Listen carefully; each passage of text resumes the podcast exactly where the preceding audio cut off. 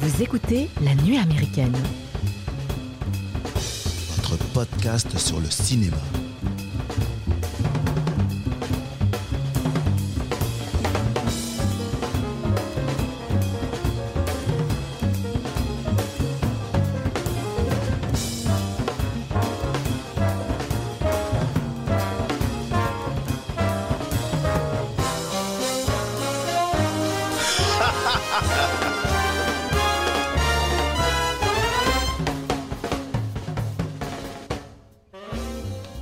Bonjour les amis et bienvenue autour de la table de la nuit américaine. Je suis Mike, votre hôte, et je suis très très heureux de vous retrouver pour passer ce moment avec vous. Dans cet épisode, nous allons faire un saut au-delà des frontières pour explorer un thriller sud-coréen qui a captivé les spectateurs du monde entier et moi-même. The Chaser, sorti en 2009. Ce film du cinéma asiatique réalisé par Na Hong Jin nous entraîne dans un voyage palpitant à travers les rues animées de Séoul. Avec un casting impressionnant et une intrigue intense, The Chaser est un incontournable du cinéma sud-asiatique.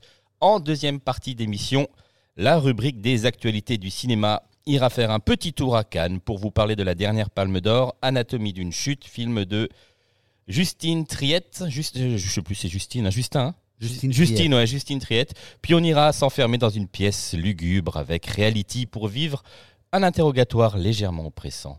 Reality, film de Tina Sater. Notre fin d'émission sera comme d'habitude consacrée au coup de cœur de toute l'équipe. Et pour animer cette émission avec moi, j'ai la chance d'être accompagné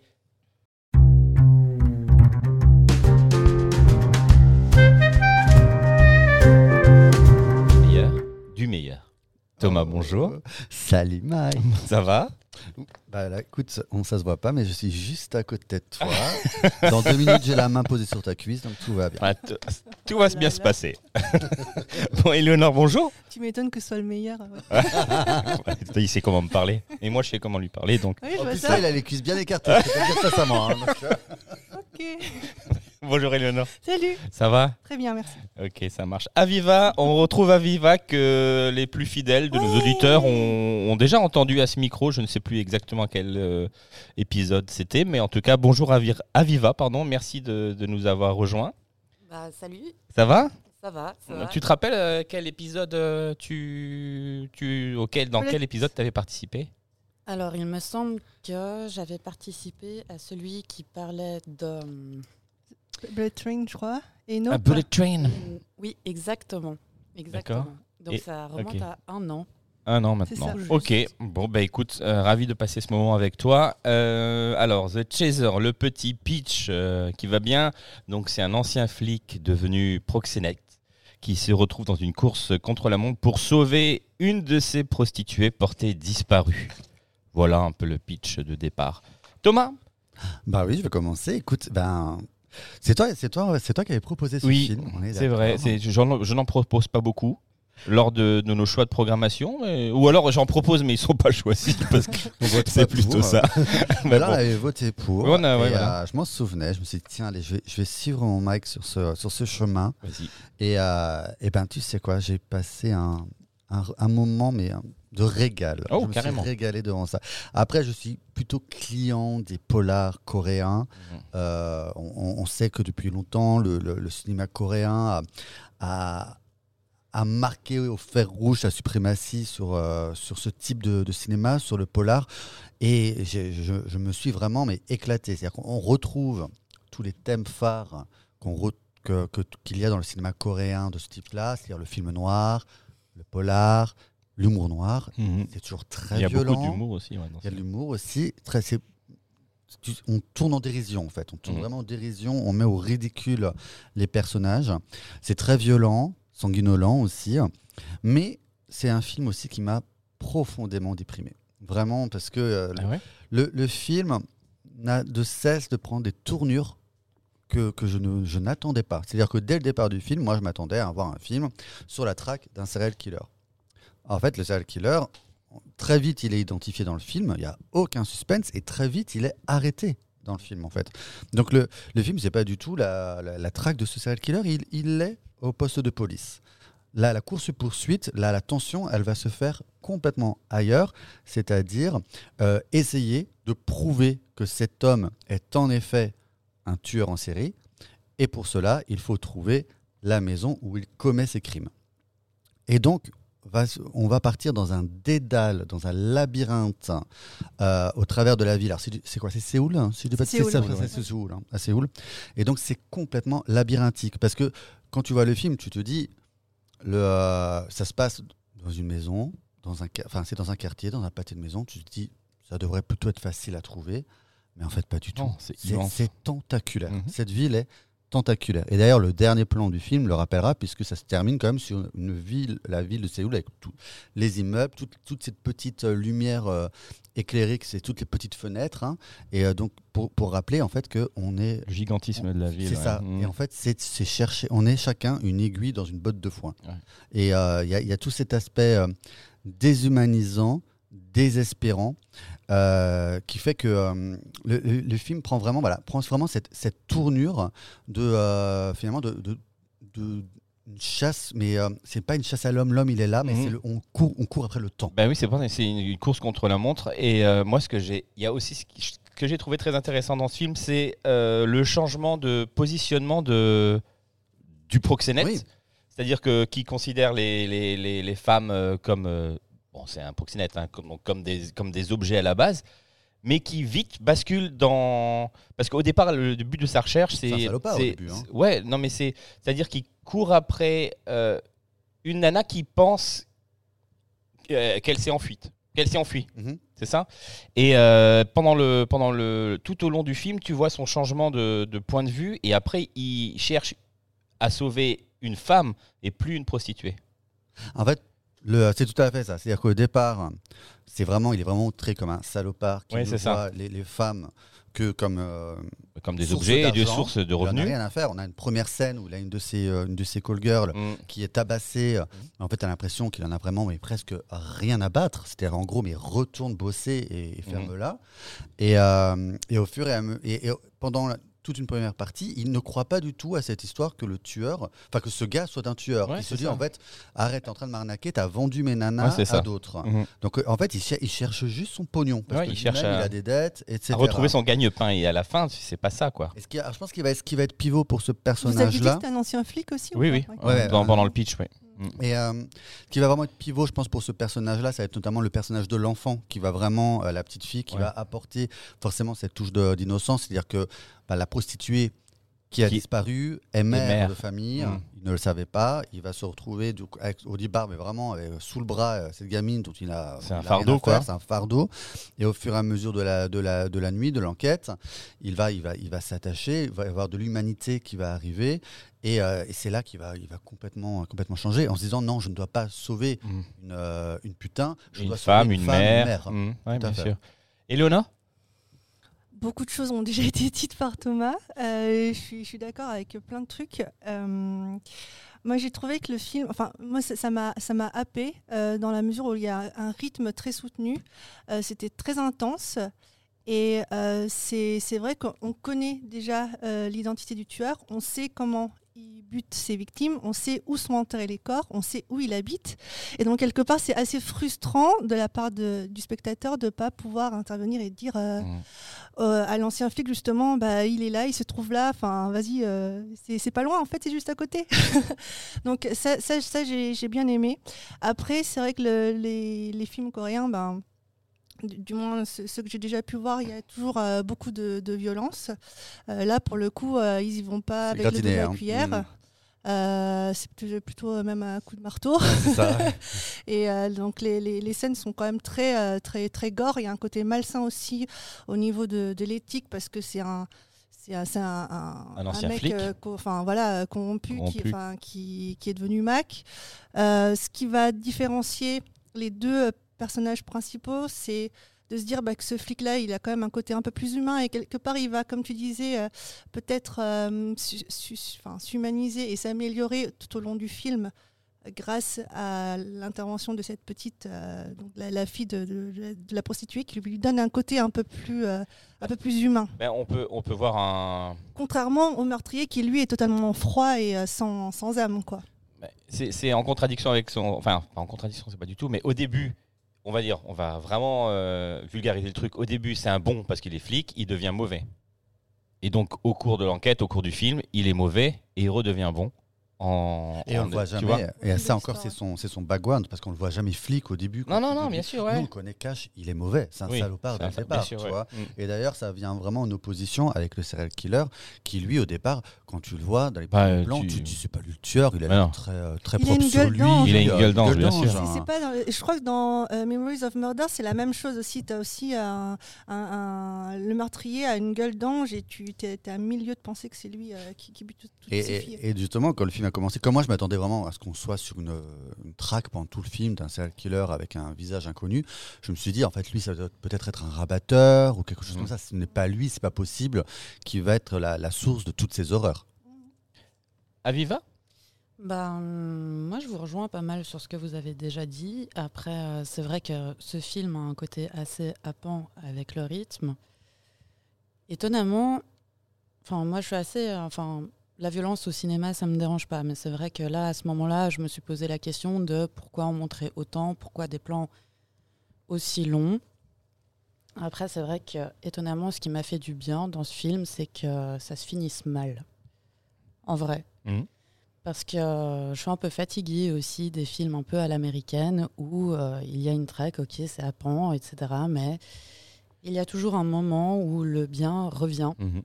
Et euh, même si en soi le film ne m'a pas particulièrement plu pour plusieurs raisons, parce que bon, vous avez évoqué l'objectif, la, enfin, la déshumanisation de- des femmes. Pardon. Ah, pas de problème. Oui, le, le rôle toujours secondaire qu'on donne aux femmes euh, Bah déjà, déjà ça, et puis même quand euh, dans le il cinéma a, coréen. oui. oui c'est ça, et puis même quand il a ce revirement avec euh, cette gamine, bah en fait euh, sa motivation change, mais euh, le statut de Mijin, la prostituée, euh, reste en fait lié à, à son, son organe génital parce qu'elle passe de prostituée plaisir des hommes à mère. Ah, mère, oui, bien sûr. Et donc du coup, bah, ça, bah, au bout d'un moment, je suis un peu. Bah, alors oui, ça date de 2009, mais euh, j'en attendais quand même un peu plus. Très bien. Mais c'est vrai que la fin est, est- est terrible. Puisque, La fin est terrible. On parle de, quand on dit la fin, on Bah- parle de la scène dans la supérette ou euh, c'est ça? Ouais, ouais. Cette scène. Mais en fait, je crois que c'est cette scène-là qui m'a qui m'a détruit en fait. Parce que tu as tu toujours vois. de l'espoir, tu vois. J'avais tellement d'espoir. En fait, pour le coup, euh, je pense que j'avais. On a, on- tu vois tellement, tellement de noirceur pendant une heure et demie. C'est tellement. Pas tout- parce que pour bien expliquer, donc la, la prostituée, en fait, on, on pense qu'elle est, qu'elle est, qu'elle est morte, mais en fait, elle a été laissée pour morte. Elle a réussi, dans la souffrance, à, à fuir et à s'extirper de cette maison. Elle va et elle se réfugie dans un dans une épicerie et De l'autre côté. alors un hasard facile. Je Ben, veux dire, hein, euh, Ben, puisque le procureur n'a pas retenu de, pour l'instant de, de charge contre ce jeune homme, il est libéré de sa garde à vue ou de, ce- de sa petite détention et il retourne, il cherche à retourner chez lui et il s'arrête euh, chercher des cigarettes, il me semble, dans cette petite supérette où s'est caché Mijin. Voilà. euh, on va dire que c'est c'est un peu facile, mais en tout cas, euh, là, il arrive et il y a un super montage alterné qui fait qu'à ce moment-là, euh, ben, le, héros est en train de la chercher, donc on se dit, il va peut-être arriver au bon moment, au bon endroit, mais c'est nous rappeler en fait que, encore une fois, on est dans, euh, un quartier labyrinthe, hein, dans une ville labyrinthe, et il ne la trouvera pas à temps. Et, euh, et c'est hyper frustrant. Et en plus de ça, tu- on sait qu'il y a une fliquette qui est postée devant l'épicerie, donc on se dit peut-être qu'elle va y aller, elle va intervenir. Parce qu'elle elle le suit, pas. euh, elle le suit. elle le suit parce qu'ils ont des doutes quand même euh, sur lui suite, suite à sa libération. Et en fait, c'est juste ce moment-là, tu es dégoûté, très frustré, mais en fait, c'est tout le symbole de ce que le, euh, le, le film veut te montrer. C'est en gros que c'est un système pourri, injuste. C'est un système finalement dans lequel on te montre, ouais, euh, en fait, on, on est plus préoccupé par euh, le maire de Séoul qui se fait jeter de la merde sur la gueule, toute la ville et après, la, et, a- et après le gars qui lui a balancé de la merde. Par contre, on a un serial killer, un tueur de prostituées. euh, bah ça, en fait, bon, Personne on n'en a rien on faire. à foutre. On, on le, lai- on le laisse partir parce qu'on n'a pas suffisamment de preuves. C'est, euh, Et c'est parce que peut-être que c'est des prostituées aussi. mais sans doute. Moi, ça m'a vraiment fait penser à un, super, film dont j'avais parlé l'année dernière de Ali Abassi qui s'appelle Les Nuits de Machad. Si vous l'avez pas vu, c'est extraordinaire. Et c'est tout à fait le, même sujet, puisque c'est l'histoire d'un serial killer de, de prostituées euh, à Mashhad, donc en Iran. Et, euh, ça montre. Et euh, tout le film va être sur la question, mais en fait, ça peut être en fait un héros parce qu'il il élimine la vermine. La Mhm. vermine féminine, c'est, c'est, c'est- ce n'est que des putes en fait, tu vois. Et ce film-là te, te, euh, te montre un peu, te, te montre un peu ça, c'est-à-dire que avant tout, il y a les fonctionnaires, l'apparat, la politique, et, euh, et, tout le, et toute la misère qu'il y a en dessous, en fait, Mhm. ben, on, on la cache sous le tapis. Ça, c'est vachement intéressant. Mm. Parce qu'il y a toujours une deuxième lecture. Eh oui. Alors parle-nous-en, parce Bah- que je sais que tu voulais aborder un autre sujet après, mais Non, parle-nous- mais ça- ça- parle-nous-en. ça, ça- ça revient justement dans le sujet, c'est que euh,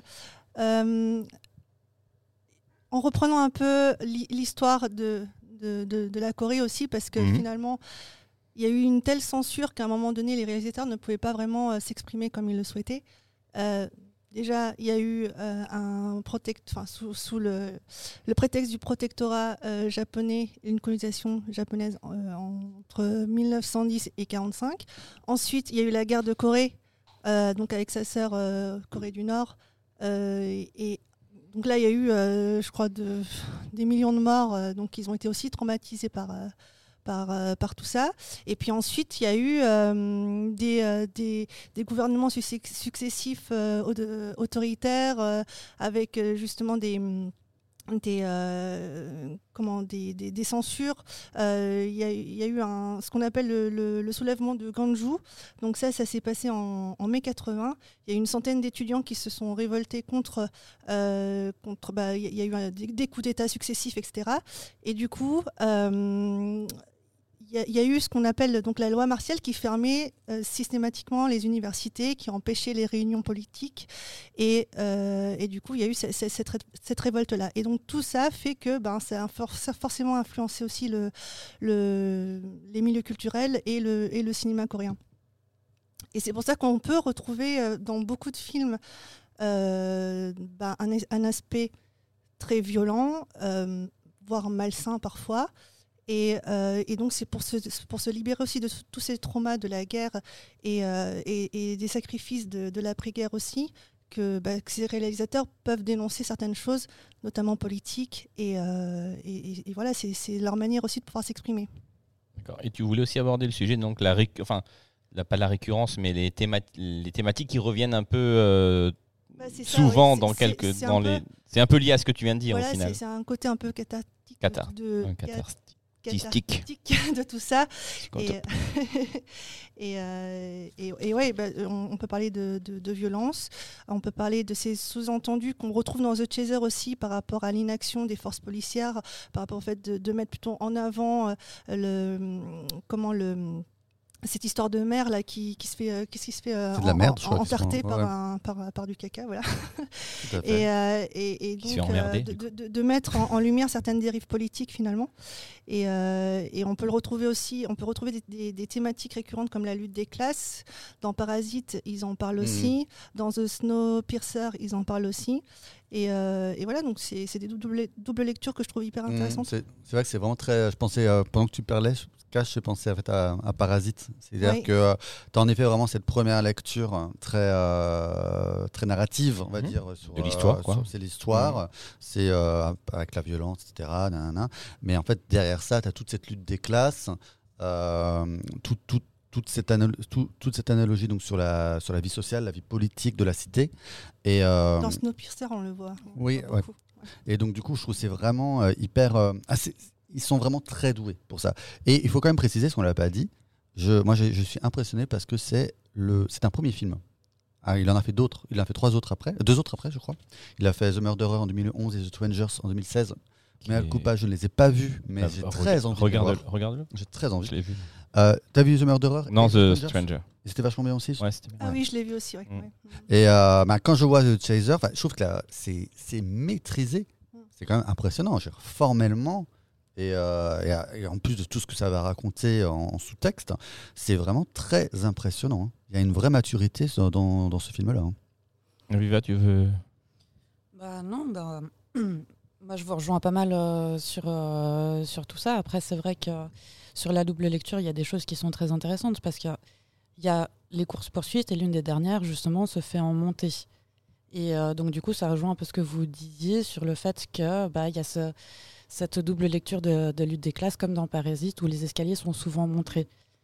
Donc, déjà, il y a ça. Il y a aussi, euh, quand il découvre l'un des studios qui a occupé le tueur, il y a tout un, toute une fresque qui est dessinée derrière euh, la tapisserie. Derrière la tapisserie. -hmm. Donc, du coup, ça, ça souligne juste en fait ce que, ce que vous avez dit. Euh, aussi sur, la, sur, euh, sur cette administration policière qui ne sert presque à rien. Enfin, qui ne sert à rien, mais ça. Et qui est, et qui est ridicule. Hein. Enfin, on nous le montre quand même dans le film comme des, c'est des personnages de comiques. Hein. Bah oui, vraiment, oui, t'as, oui, t'as une scène où ils sont tous en train de s'embrouiller. T'en as un, il, il, finit en Marcel, tu sais. Je trouve, je trouve ils, ils, ils, sont, ils sont. T'as envie de rire de, de cette scène-là, alors que, alors que se joue à ce moment-là euh, la, l'agonie d'une jeune jeune femme qu'on peut peut-être encore sauver. C'est, euh, c'est vraiment, il y, y, a un côté parfois très cartoonesque. Ah bah oui, c'est oui, ça. oui bah, pratiquement tous les rebonds comiques Mm. reposent justement Pour sur la les scènes à, à- à la police. À la police, exactement. À la police. Et puis on évoquait tout à l'heure cette petite fille qui ramenait un peu d'innocence euh, et un peu d'hum- d'humanité chez, chez le personnage principal. Et en même temps, bon, ok, elle finit à l'hôpital, j'ai un peu décroché à ce moment-là, mais à la fin, on ne sait pas non plus ce qu'elle devient. Bah, on, ah, on, va, on sait pas, on sait pas si, est-ce qu'elle va être à l'orphelinat, est-ce qu'elle va, Est-ce ça qu'il va paraît trop, l'adopter est-ce qu'il va l'adopter, on sait pas trop. En tout cas, ces deux personnages au destin tragique se retrouvent, mais c'est clair qu'on saura pas après ce qui va se passer. Tu vois. D'ailleurs, il y a une scène qui m'a bouleversé, c'est la scène où la petite fille comprend que, que sa mère Oui, est peut-être Oui. morte, Ouais. elle n'est juste pas partie. Et euh, tu sais, c'est cette scène où on la, on la filme depuis l'extérieur Ouais. de la voiture. On- Elle m'a- on l'entend pas, mais on la Oh voit. Mm. c'est, c'est, ça m'a déchiré. Ouais, Mm. J'ai préféré celle qui, qui la précédait, au moment où il la regarde justement. Mm. Et où il voit la- quand elle comprend que sa mère est peut-être morte. Oui, c'est- assez glauque. Et en même temps, dans le cinéma coréen, tu as aussi beaucoup de, de- de moments euh, très euh, esthétiques, très artistiques. Tu as des, des genres de respiration comme ça, un peu poétiques. On avait vu euh, avec Aviva aussi des Decision to Live. euh, et Oui, et très c'est vrai qu'il y, a des- il y a des scènes marquantes, comme euh, la, la goutte d'eau euh, qui roule sur la, la paume de la main. Moi, je m'en souviens très bien. Je trouve que c'est. C'est tellement magnifique, alors que c'est une goutte d'eau, quoi. Mais c'est tellement bien filmé. Et tu as des images marquantes aussi, comme euh, je sais pas si vous vous souvenez du poulpe dans All Boy qui, qui, qui, qui pénètre euh, par tous les trous du nez, de, des oreilles, de tous les orifices euh, euh, du personnage principal. C'est- marquant, mais en même temps, c'est un côté fascinant, c'est très beau. Mathieu qui était en régie euh, souhaite intervenir. Euh, bonjour Mathieu. euh, Bonjour Mathieu. Bon- bonjour à tous. Euh, moi, je vous, en- je vous écoute attentivement. C'est vrai que c'est- passionnant et c'est un film que j'aime beaucoup aussi. Euh, en fait, j'ai juste pour évoquer, par contre, un biais culturel qu'on a par rapport au cinéma coréen. Il faut quand même rappeler un truc, c'est que nous, les le cinéma coréen qu'on voit, c'est uniquement celui qui est exploité en salle et principalement qui est proposé dans différents festivals. Et effectivement, ce- c'est un film, c'est un cinéma très noir, très violent, où que tu disais, il y a une espèce de réification de, de la femme, elle est chosifiée, elle est objectivée. Mais euh, ça, ça participe aussi à une espèce de culture de la- du, du soft power américain qu'ils ont imposé à une époque. C'est pour ça que les films noirs qu'on voit coréens aujourd'hui, euh, ça découle beaucoup d'un cinéma américain, type ce Shazer s'inscrit dans l'affiliation Seven. Complètement. Et, et juste, je finis juste là-dessus, et après je m'en vais. Euh, par contre, le cinéma populaire en Corée, ce sont des comédies.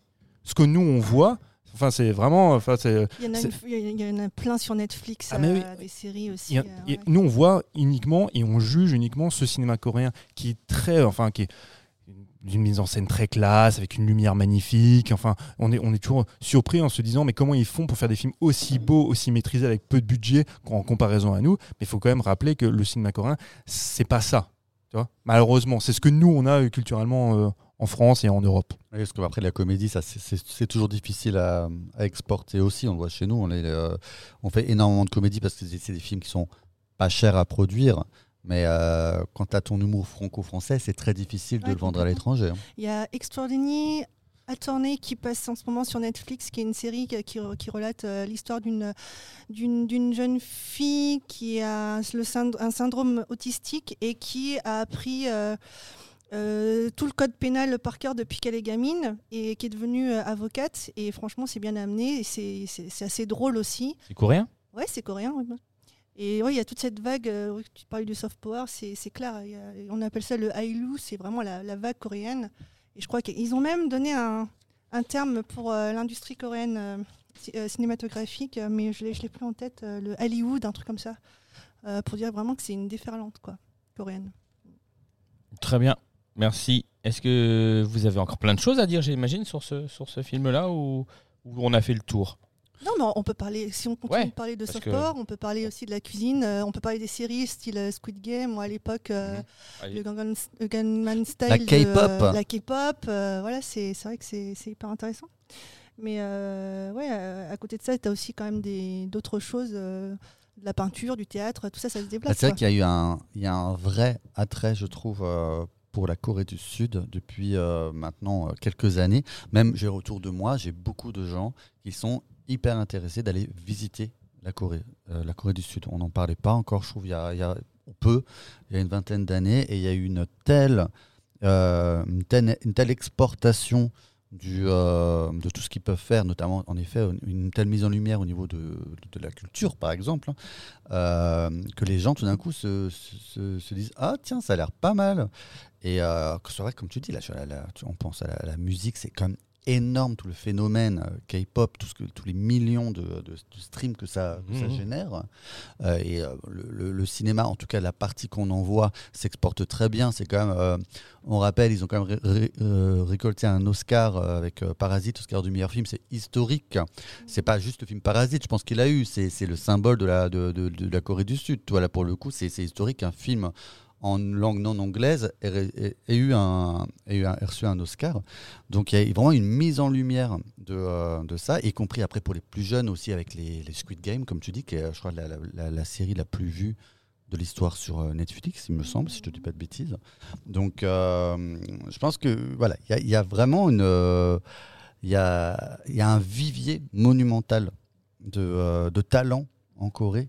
Et donc, Tu nous, retrouves on- aussi. nous, on en voit en effet que la pointe immergée de l'iceberg, comme euh, Mathieu disait, parce qu'on va, on va, on va voir quelques, euh, quelques, euh, quelques artistes référentiels. Toi, forcément, on va passer par Chan-wook, on va penser à Bong Joon-ho, tout ça.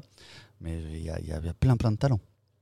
Mathieu, euh, alors que revoilà la, va- alors va- que il- revoilà la sous-préfète. Il va venir casser tout ce que je viens de dire. Non, je suis entièrement d'accord, mais il faut parler de la, de la mise en scène quand même du film. Parce que la, la- la mise en scène, c'est pas juste tu vois, un terme qu'on peut bosser sur le film, c'est qu'il y a, il y a une idée, quand tout à l'heure tu parlais du, du dédale, ce qui est super intéressant dans ce film-là, c'est que pour le côté labyrinthique, pour nos pernes, les rues, finalement, se ressemblent toutes, et elles ont toutes été tournées dans des endroits différents.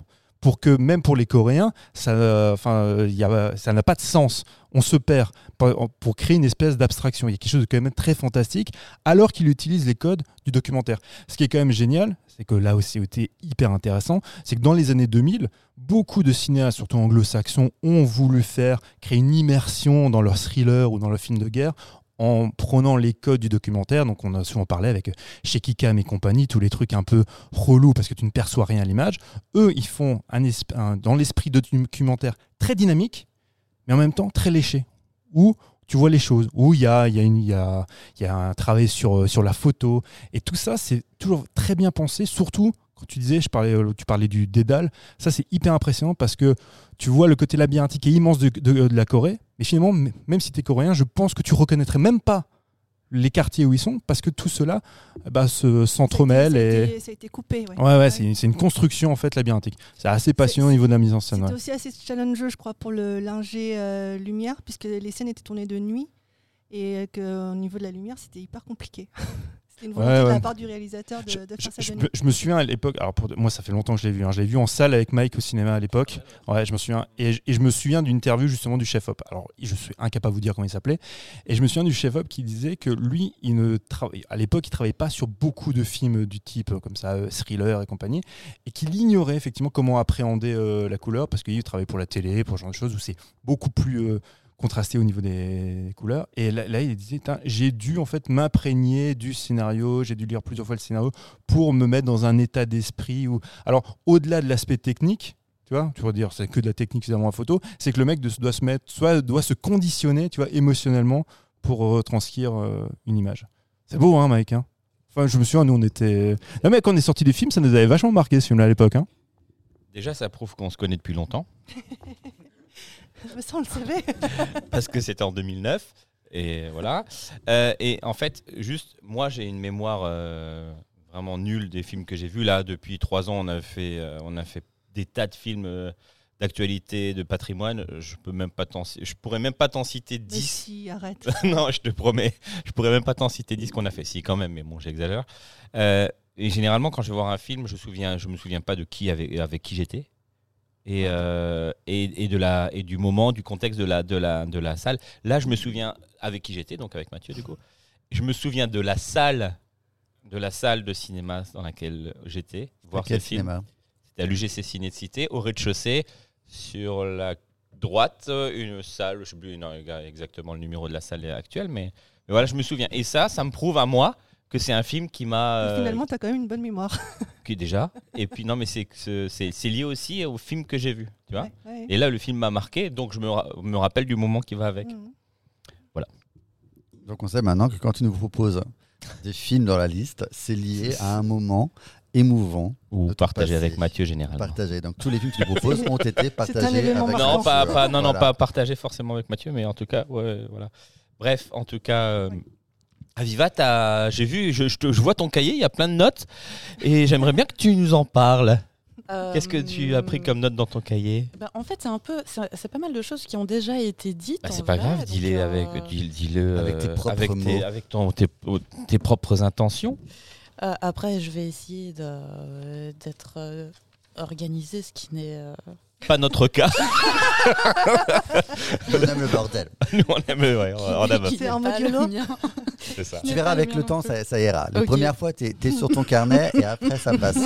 Je le regarde plus. Oui, non, bah alors du coup, pour. euh, non, mais si tu veux vraiment savoir ce qu'il Ouais. y a dans.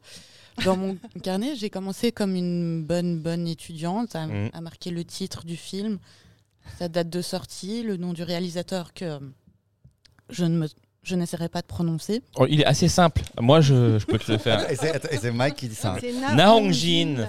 C'est Franchement, rien de compliqué. je préfère euh, ça que- Il dit, mieux, il dit ça mieux et après il te dit juste un triette. Donc, euh, Ouais, juste un. Non, parce que j'ai oublié le E. J'ai oublié le Non, E. et c'est pas triette, hein, c'est triet aussi, hein, je le dis. Oh, bah, Justine attends. Triet. Parfois, on les prononce T, parfois, on les prononce pas. euh. Juste Justine accent Trier. coréen C'est est la Justine bon. Je préfère, voilà, ça c'est assez simple. Mais vas-y, euh, reprends ton propos. Tu vois le Euh, bordel, ce que c'est Non, ça me plaît, ça me plaît beaucoup. Ça me plaît beaucoup. Et donc du coup, ensuite, j'ai noté la distribution avec donc du coup le nom des acteurs. ça, le- ça, je te. non, Ok. Vas-y. et le nom de leurs personnages dans le film. Et voilà Non, Ah. non, non. Et en fait, c'est juste que, que, bah, je réfléchis parce que mais, tu sais les, les mots qui qui normalement construisent ton argumentation se Ouais. résument chez moi à bon et bref. D'accord. Voilà. Donc du coup, en fait, c'est pour ça que je, je rigolais parce que je vois écrit bon espace Bref. Retour à... Bref, retour à la ligne. Mais donc, du coup, voilà, je- la question de, de montrer la violence, parce que je, il y, y a ce plan euh, qui, en soi, foncièrement, et ça peut dire beaucoup de choses, ne, ne m'a pas foncièrement déplu, mais euh, parce que le, le tueur essaye plusieurs fois, enfin, s'en prend plusieurs fois à cette pauvre Mi Jing, parce qu'il se rate Oui. plusieurs fois. Avec, euh, c'est- et, et à ce moment-là, ce n'est pas un marteau, c'est un ciseau de, de sculpteur, donc un gros machin. Un burin ou je sais pas quoi. hein. Ouais, Ouais, c'est voilà. un ciseau. ouais. Ah, Voilà. c'est un ciseau. Et vu qu'elle gigote, La, la connasse. Je sais pas le dire. je sais pas le dire. Donc déjà, c'est une Pas scène. fermer ta gueule. Je vais Tu vas crever, c'est- C'est une scène qui dure étonnamment longtemps parce qu'il s'y reprend au moins à trois fois. Ouais, il se tape sur le Pour- doigt. Il se tape euh, sur le doigt, Oh, exactement. Et au moment où il réussit enfin à lui perforer un minimum le crâne, comme Pas, pas suffisamment. Hein. il aurait mérité un pins à ce moment-là, quand même, pour la rigueur, etc. Il y a un La plan ténacité. La téna- Voilà, merci beaucoup. Il y a un plan étonnamment long sur cette blessure. Parce que, euh, enfin, voilà, on voit, on, on découvre un peu plus la, la construction d'un crâne, d'un cuir chevelu, euh, de ce qui peut se trouver derrière aussi. Voilà, moi je, je trouve ça un peu amusant, mais c'est vrai que Est-ce est-ce qu'il y a de la complaisance du coup dans la violence pour toi? Euh, bah, comme Eleonore le disait tout à l'heure, il y a un côté cathartique. Et fascinant. du Et coup. fascinant. Plus facile à dire que de ce côté-là de la table. hein. Ouais, pas Mais après, c'est vrai avant. Mais- Je suis un peu dyslexique. euh, Mais, euh, après, c'est vrai que même si j'ai aucun problème avec, euh, avec la violence, la- lors de ma dernière venue, on avait aussi parlé d'American History X, si je m'en si je m'en rappelle bien. Euh, là, en l'occurrence, alors je sais pas si c'est moi qui ai changé, si c'est le passage du film de Sadness que j'ai vu euh, l'été passé aussi, mais là, pour le, le coup, c'est vrai que j'étais un peu fatiguée de voir ça.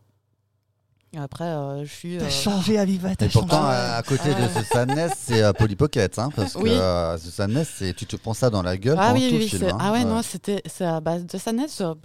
Il y a qu'une scène vraiment qui m'a dérangé dedans. Mais, euh, voilà. Mais, euh, mais Est-ce non, que c'est la scène de la friteuse non, c'est Ah. c'est- c'est la scène du viol oculaire. Ah, il est Ah. dégueulasse. Ah, il est dégueulasse. elle a- elle a- je- Oui, C'est vrai comme on l'avait dit, qui était extrêmement déceptif parce que tu ne vois rien. Ah. Non, Et, mais et- et moi, j'avais rappelé qu'il y avait un clip de death metal où on voit le, Non. le viol Mais oculaire. non. Et donc, euh, je le conseille à tout le monde.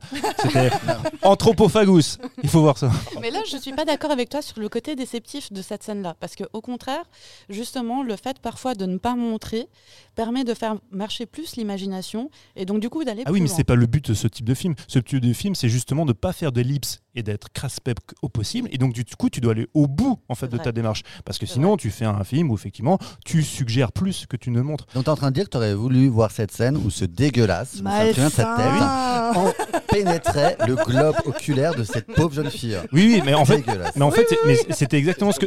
C'est ex- exactement, Mike a tout à fait raison. C'est ce que j'avais dit à l'époque. Euh, je me souviens euh, lors de ma critique, on va dire, de mon aperception du film, c'est qu'il était, je trouve, un petit peu trop, euh, euh, pas suffisamment licencieux et justement trop sur la réserve. Alors qu'il nous vend un film extrêmement craspec. C'est vrai. Donc, euh, et je et je dis pas ça pour faire de la provocation ou quoi, mais euh, moi, soit on élude, soit on montre.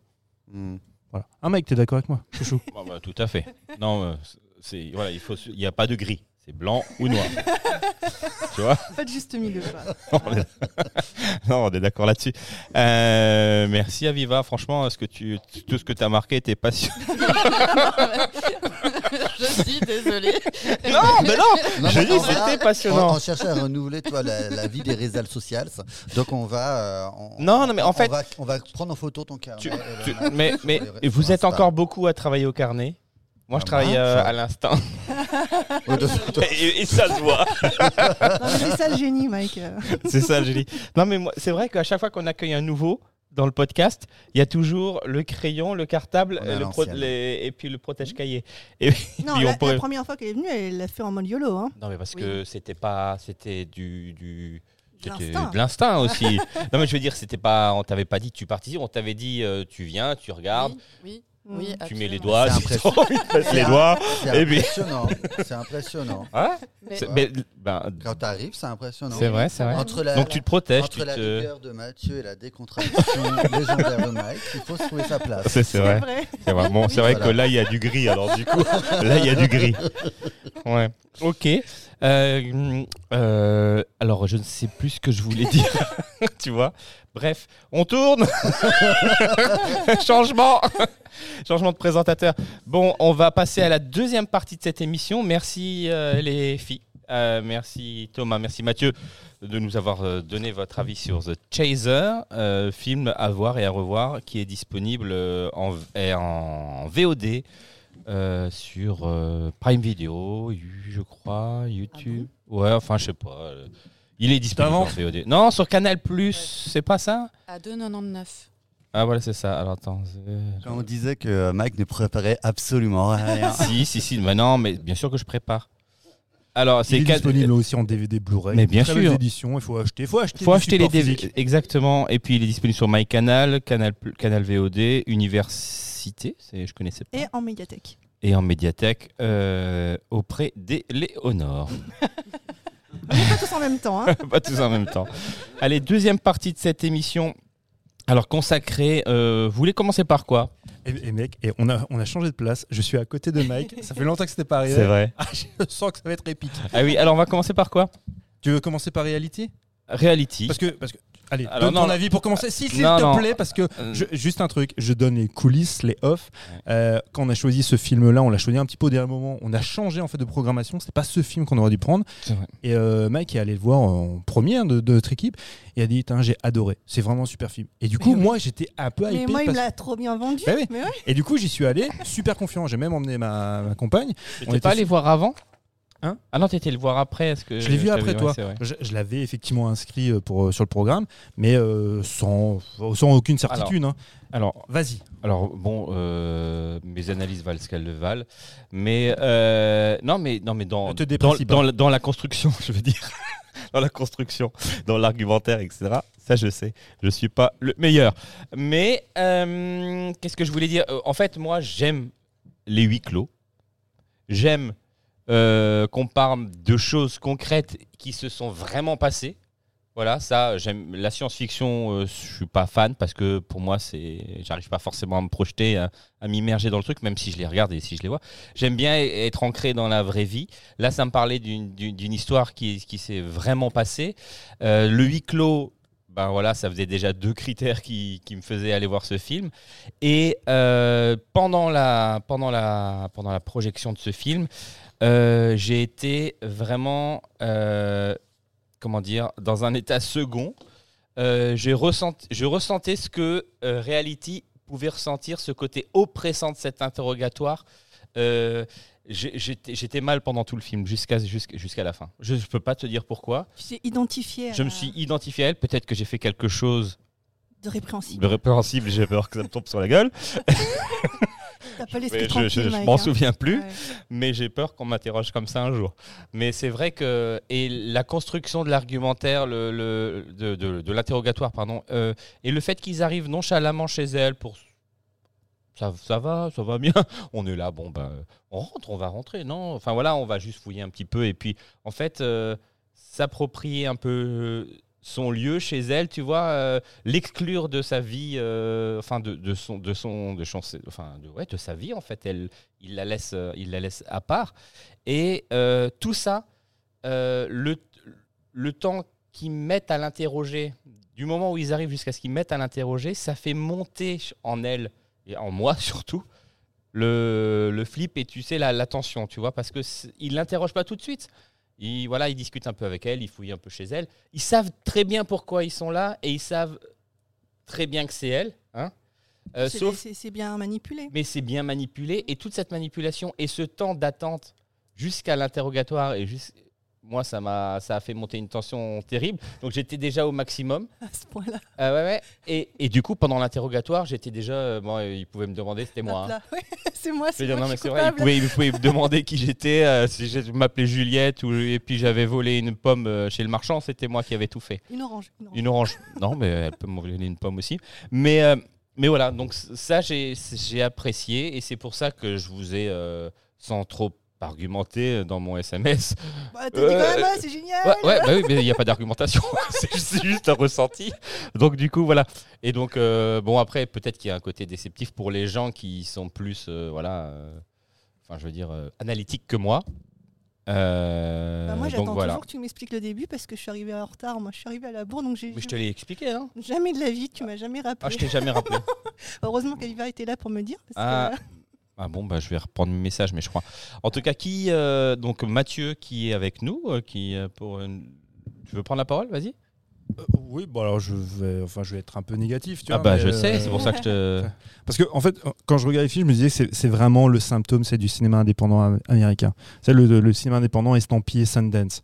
Tu vois, donc c'est alors c'est bourré d'intention. Tout le film est bourré d'intention. Sauf que je suis trop proche du micro, Oui. mais parce que je le tiens à la main comme un crooner. c'est la première fois, généralement j'ai un bras il va articulé. nous pousser la Comme, chansonnette. comme François Sentinelle. Est-ce que Ah, tu, peux, oui. tu peux nous faire des claquettes aussi Bah, évidemment, je peux tout faire si tu veux. Euh, non, ouais, c'est, c'est- c'est- il y a beaucoup d'intentions. Par contre, il n'y a aucun point de vue. Zéro point de vue. C'est, vraiment un cinéma de la, la surface. Ça explore aucune thématique. Euh, il y a- il y a- il y a- en fait, il n'y a pas l'audace de, mettre en perspective un traitement tu vois, du sujet, un traitement de- des- thématiques. À un moment donné, tu te poses même la question, mais finalement, c'est quoi le sujet? Parce que partons du principe, alors moi, je connaissais le fait divers, et partons du principe que tu l'ignores, que tu vas au cinéma et puis tu es pareil, vierge de toute information. Et finalement, très vite, tu t'es pris en fait. En fait, le film s'attache à des espèces de dafféteries, tu vois, dans, sa, aussi bien dans sa structure euh, narrative que dans son montage. Le but, on a bien compris, c'est créer un peu de trouble. Du trouble pour le spectateur, du trouble euh, Bah, pour le personnage, hein, pour ait une espèce de c'est cette nécessité de l'équivoque. Tu, sais, tu tu sais pas, tu vois où, tu es, tu sais pas, tu comprends pas les intentions, tu sais pas où on t'emmène, tu vois, afin de te, de te bousculer. Et aussi de te dire, tu vois, toi spectateur, t'es pas face à un pauvre thriller un peu bébête, tu vois, un peu manichéen. Donc, nous, on est là, là, c'est pour, pour transcender le genre, tu vois, on subvertit même le genre, tu vois, on te perd, c'est dans ce, dans ce labyrinthe, dans ce labyrinthe. Et moi, en fait, ça me perd du coup complètement et ça me détache parce que je ne, je ne perçois pas les enjeux. Tu sais, tu dis dès le départ, en fait, c'est c'est un film qui est très dialogué et qui dit rien. Un film sur vrai. le rien. c'est vrai. Il y a Flaubert qui a écrit sur le rien, mais bon, par contre, c'est Flaubert. Là, euh, c'est adapté d'une pièce de théâtre. Euh, Je ne sais pas ce que ça va au théâtre, mais c'est vrai que dans la réalité, dans alors, réalité, non pas le film, mais dans notre réalité, C'est à très, très nous, bon, c'est très très bon. dans notre réalité, dans notre quotidien, il y y a aussi des dialogues un peu ineptes, complètement inutiles, tu vois, avec même des interruptions tu vois, intempestives. C'est comme dans, dans le film, tout d'un coup, il y a un mec qui débarque, qui crée une césure Oui. dans, dans le dialogue. Et, et tous, dans, du coup, dans, ça crée une césure dans le déroulé de la conversation. Et ça, ça peut. Ça peut je- on est tous confrontés à ça. Et ça peut créer du trouble dans, dans- quand, tu, quand tu discutes. tu vois. Mais pour que ce type de, de dialogue il se justifie dans l'intrigue, et que ça apporte du sens, bah, je sais pas, il faut même que ça caractérise un peu les personnages. Bah, je sais pas, il faut maîtriser tu vois, sa partition. Parce que là, les, les dialogues, qui plus est quand c'est dans un huis clos, parce que le huis clos, c'est quand même vachement aussi basé sur le dialogue. C'est, euh, la, la mise en scène, c'est- très compliqué dans un huis clos. hein. T'es- Enfin, c'est, euh, on n'est pas tous Hitchcock, hein, c'est pas l'accord de Hitchcock. Là, pour le coup, tu es obligé de jouer sur, euh, sur ces, sur ces dialogues-là, et ça doit être une, une espèce de musique. Tu sais, pour, euh, euh, enfin, je, je disais, tu- je, je m'étais noté, alors, lorsqu'on prend le parti d'en faire la source du conflit, les dialogues, bah, il faut que ce soit par le biais de l'interrogatoire, il faut qu'il y ait quelque chose de musical. Il faut donner du rythme. Là, il n'y a pas de rythme, tu vois. Et le, et le, le, le- postulat de départ, ça c'est un truc qui m'agace, c'est quand on dit, voilà, c'est toujours estampillé, c'est, une histoire vraie, basée sur une histoire vraie. Et ça, pour moi, ça ne suffit pas pour créer de l'enjeu. Parce que sinon, tu fais un, un pauvre documentaire Netflix, tu vois, et tu, et tu, euh, tu, tu sais, tu, tu encourages un petit peu la, la pulsion scopique qu'on a tous, c'est de voir comment c'est chez le voisin, voilà, pour, pourquoi il a fait ça, pourquoi il a fait ci. Et là, franchement, moi, à aucun moment donné, je, je suis pris par les enjeux. Le- la fin, en plus, se termine. Là, pour le coup, typiquement euh, documentaire Netflix, où pendant deux minutes, on t'explique voilà ce qui s'est passé en vrai. Oui, à la fin, oui. Voilà. Donc avec image d'archives, c'est pour, euh, pour témoigner tu vois, du- de, de- de la chose. Et du coup, pour créer vraiment du sens et vraiment de l'enjeu. Parce que cette, femme-là, qui est une lanceuse d'alerte, ce qu'elle a fait, effectivement, aux États-Unis, c'est gravissime. Sauf que la gravité de son acte, elle, effectivement, tu as le sentiment qu'elle ne le perçoit pas tellement.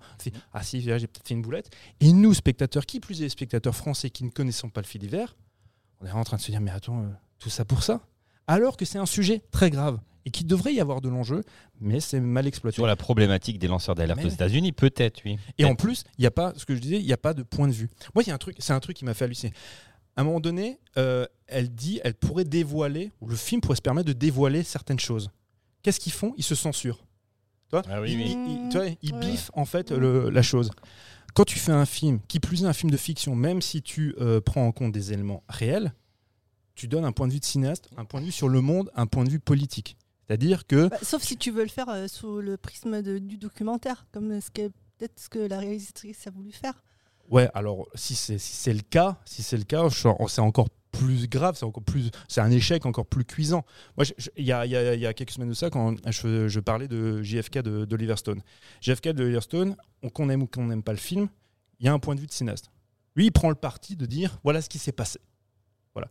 On, on peut, on, on peut s'y opposer, on peut contrecarrer ce qu'il dit, argumenter ou non, mais on peut dire voilà, c'est bon, c'est des conneries. Mais là, il n'y a pas de point de vue. Elle, elle- elle ne dit pas voilà ce qui s'est passé, je donne mon, mon- point de vue. Au lieu de censurer certaines choses, comme je fais de la fiction, je peux justement transcender le médium fiction en disant voilà, il s'est passé ça, pourquoi il s'est passé ça, et je dis ce que j'en pense.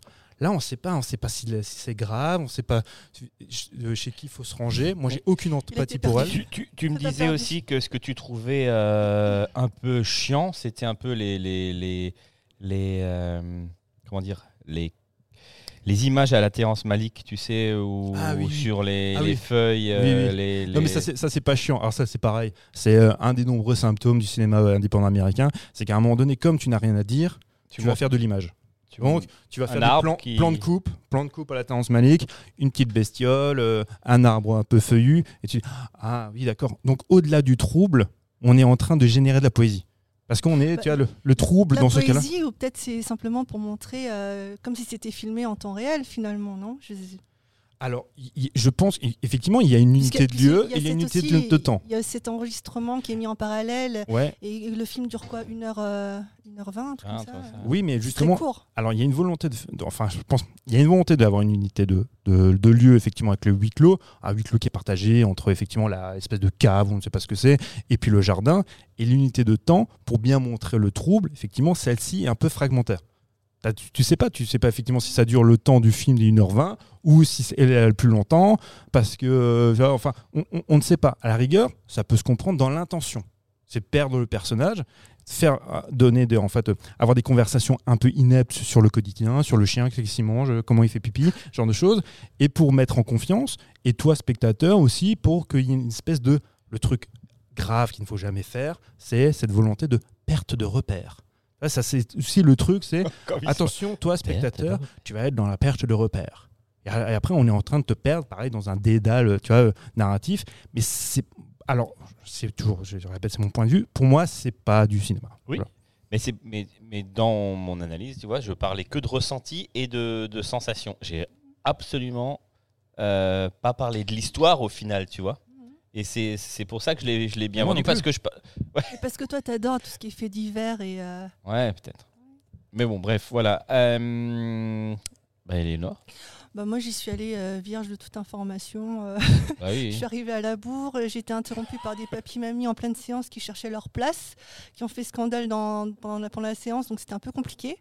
Euh, sinon, j'ai bien, enfin, j'ai trouvé ça intéressant, le, le- le format, le fait que ce soit justement un peu, on ne sait pas trop, documentaire ou, ou fiction. Enfin, j'ai.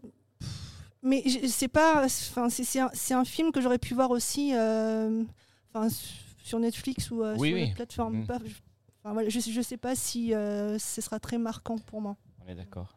C'est tout? Bah écoute, euh, ouais, non, sinon. C'est euh, déjà ça- pas mal. ça, ça a l'intérêt aussi de mettre, euh, enfin, de, de nous faire connaître aussi tous ces questionnements sur les lanceurs d'alerte. Mhm. euh, euh, et puis quelque part en filigrane, ça doit certainement la volonté était de, de dénoncer euh, tout ça, enfin tout ce qui était euh, Le traitement des lanceurs d'alerte. et- euh, voilà, ça, c'est- euh, russe, etc. Enfin c'est Mhm. après est-ce que ça a été fait subtilement ou pas? Pff, Moi ça, enfin, Je ça sais pas s'il plus rencontre un ça, quoi. succès aux États-Unis, ce Mm. film-là. Sais ça Je, je- Si ça a du succès, je suis pas sûre que c'est c'est sorti en salle en fait là-bas. hein. Je crois pas. hein. je, je sais pas. Si. mais, euh, Non, c'est pas sorti en salle. Ah, hein, c'est- ouais. Sur des Ah, plateformes, c'est pas. euh, c'est ce que Thomas dit. euh, Thomas en Donc, euh, régie nous dit que bon. c'est. Même là, il y a une des de censure quand même. Oui, tu vois. Bon, Allez, va- non, tu c'est pas- justement, justement, je pense pas que ce soit une- un genre de censure parce que en- mais t'as- enfin, je- ça je l'ignorais, ce que vient de nous apprendre Thomas comme quoi c'est un film de, de plateforme. Ah bah ça se, ça se comprend. Enfin, Oui. tu, tu vois, enfin, c'est typiquement un genre de film. Tu sais que c'est compliqué d'avoir une exploitation en salle, de trouver des distributeurs. C'est plus facile de remplir une case, surtout que tu as une jeune femme. Alors, j'arrive pas à retenir son nom, Sydney Sweeney, qui est qui devient quand même relativement populaire. Mhm. tu vois, et donc, euh, Elle joue pas mal quand même. oui, oui, bah, elle joue bien. Non, mais euh, bien sûr Ouais. qu'elle joue bien. Elle a rien à jouer, donc elle Et, débrouille bien. et- mais- et- et pourquoi, pourquoi les programmateurs de- du GC euh, mettent ça en salle, par exemple si, euh, Non, non, il y a eu euh, en, en il y a festival peu, après. peu de salles y a- non, mais il y a, y a peu de salles. Il y a une, il y a la distribu- il y a une petite distribution tu vois, en France parce que, parce, que, parce que les exploitants. Enfin, à choisir entre ça et un autre film, on- voilà. Mais, mais il a fait, il a fait quelques festivals où il a eu une petite renommée. Euh, c'est aussi pour la raison pour l'a- laquelle on l'a choisi. Hein. Mhm. D'accord, ok. Ça marche. Aviva, ton avis sur Reality? Bah, il est, il est pas non plus très euh, complet.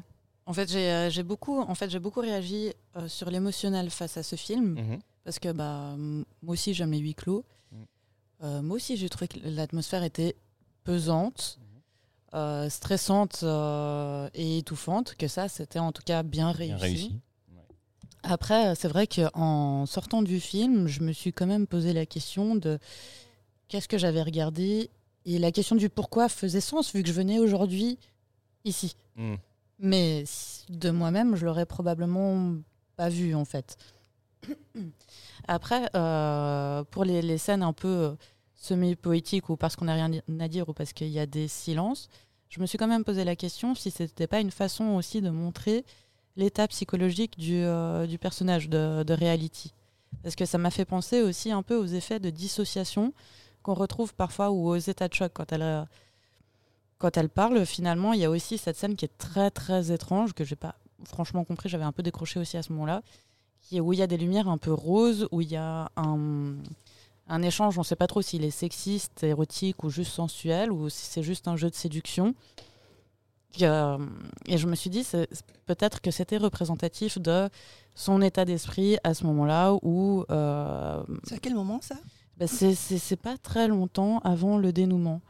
C'est il y a un moment cette rupture où euh, il y en a un qui va lui chercher un, verre d'eau ou plus exactement un bocal d'eau. Euh, et elle se retrouve seule avec euh, un agent du FBI qui est immense, qui a un t-shirt jaune absolument immonde. Et, l'autre, l'autre, le binôme du premier. Le binôme Taylor apparemment. Euh, et donc du coup, il y a ce moment-là, et ils font, les, deux agents font des, blagues. euh, Il y a les mêmes jeux de mots en anglais et en, français autour euh, des chats au sexe féminin, et il y a tout un, tout un jeu de blagues. Et ce moment-là, je l'ai pas vraiment compris. Alors, a priori, c'est tiré de la retranscription de, l'audio de, de cet interrogatoire. Mais enfin, voilà, en tout cas, dans, dans la logique du film, j'ai pas trop compris ce moment-là. Et la seule explication que je trouvais, c'était justement l'état psychologique euh, un peu fragmentaire du, de reality à ce moment-là, où elle est en état de choc, où elle est vidée de son énergie, parce que c'est quand même assez éprouvant. Oui. Déjà pour nous en tant que spectateurs, mais alors si on se met euh, à sa place, alors pareil, j'ai eu du mal à avoir de l'empathie pour elle, parce qu'on la sent, enfin, c'est un peu On la sent détachée. hein. détachée, un peu fuyante. Elle Mm. a ce, ce rictus assez régulièrement aussi. euh, des traits d'humour, euh, parfois, qu'elle enfin, elle essaye d'avoir des traits d'humour pour se détendre elle-même, je pense. Mais, mais voilà, mais euh, je, ouais, je pense pareil qu'une fois que, que j'aurai dormi un peu plus, euh, il passe. Il passera À la à l'as. ouais. Merci beaucoup. Euh, Non, merci à toi, mec. de- C'est toi qui l'as nous avons, proposé. bah oui, nous avoir encouragés. Ah oui, bah, bien, je ferai toujours ça et vraiment, c'est, je vous encourage euh, à chaque instant.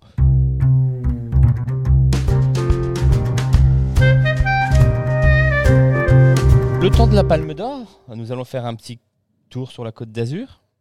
On va, avant d'arrêter, arriver à Cannes, on ira euh, aux soirées blanches d'Eddie Barclay. Allez, euh, ok, d'accord. Donc là, tu, tu, tu fais du, de la private joke. Là, là, on est entre nous, ils peuvent pas comprendre. Mais, Mais non, si, si, si. Non, non, mais la private joke, c'est Eddie Barclay parce que non, mais c'est, j'ai fait ça parce que on était, euh, on était invité il y a pas très longtemps. euh, Ouais, on veut et, toute l'histoire. et puis Mathieu est arrivé avec, euh, je sais pas si c'est du lin C'est du lin. C'est une chemise en lin blanche, Très agréable, euh, que je portais bien. très ample, euh, très J'étais à ample. mon aise. C'est pour ça. Non mais, Avec non, mes lunettes de soleil, tu vois. Voilà. Bien, classe. Et l'autre, il me dit Et alors, Eddie Barclay on est- ton fallait me dire qu'on surnom est- ouais, fallait me dire qu'on était dans une soirée blanche. Euh, je serais venu euh, habillé en blanc. Alors bon, alors festival de Cannes, Palme d'Or, Anatomie d'une chute. Qu'est-ce qu'on peut en dire? Parce que moi, je n'ai pas, j'ai pas eu le temps de le voir. Je suis désolé. Je reviens de vacances tout juste. je reviens tout juste de vacances. Je suis un peu jet lagué. Je reviens de Marrakech. Je reviens de Marrakech. J'ai échappé au tremblement de terre. Et puis je- j'arrive. Allez. Mm. Euh, les filles, quelqu'un veut commencer Ou j'y vais? Vas-y, vas-y, vas-y, vas-y. Ah oui. Ouais, vas-y. Parce que ce sera assez court. hein. Très bien. euh, Moi, parce que moi, je risque d'être un peu long. Vas-y, Ok, oui, non, mais euh, donc du coup, en fait, euh, c'était un film bonus pour moi parce que de base, j'avais pas du tout prévu d'aller le voir et il s'est trouvé que j'avais un créneau dans ma journée et donc euh, du coup, Super. ah ouais, ouais, je, On est, on, est, on est là aussi pour boucher des trous. Donc du coup. Voilà. non, mais de base, j'étais censée partir en expédition à Kel acheter des cigarettes. Et finalement, j'ai eu la flemme et je me suis retrouvée à l'UGC à Ah, regarder l'anatomie d'une chute.